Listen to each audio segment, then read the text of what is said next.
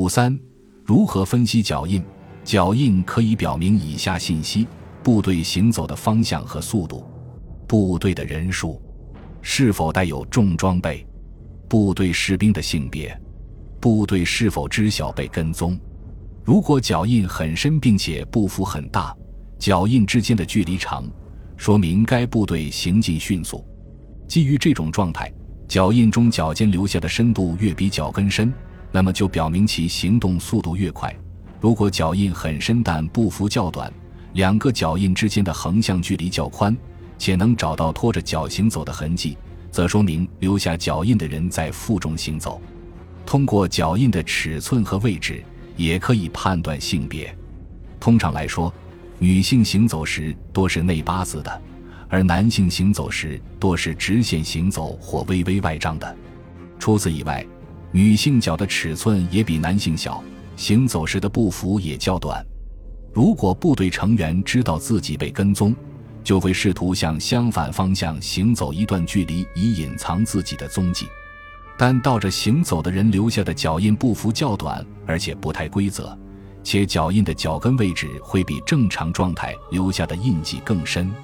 同时，地面上也会留下被刻意踢过的痕迹。综合以上情况，大致可以判定敌军在利用后退方式隐藏自己的行进方向。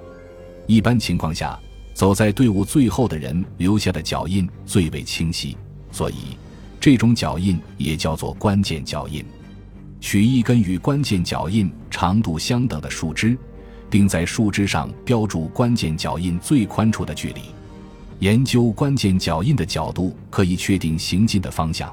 同时，仔细检查关键脚印上的细节，以获取更多的信息。如果队伍行进的某些足迹变得模糊不清或被毁坏，以及与其他的足迹混杂。可以使用刚才准备的树枝来确认关键足迹，这也能保证你继续跟进而不会偏离正确的方向。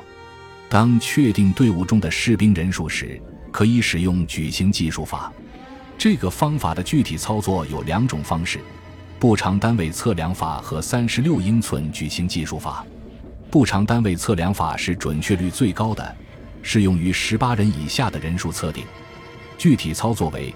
选择一个关键脚印，并在其脚后跟后方画一条横穿整个足迹的直线，接着向前移动，找到另一只脚的关键脚印，并穿过其脚背画一条横穿整个足迹的直线。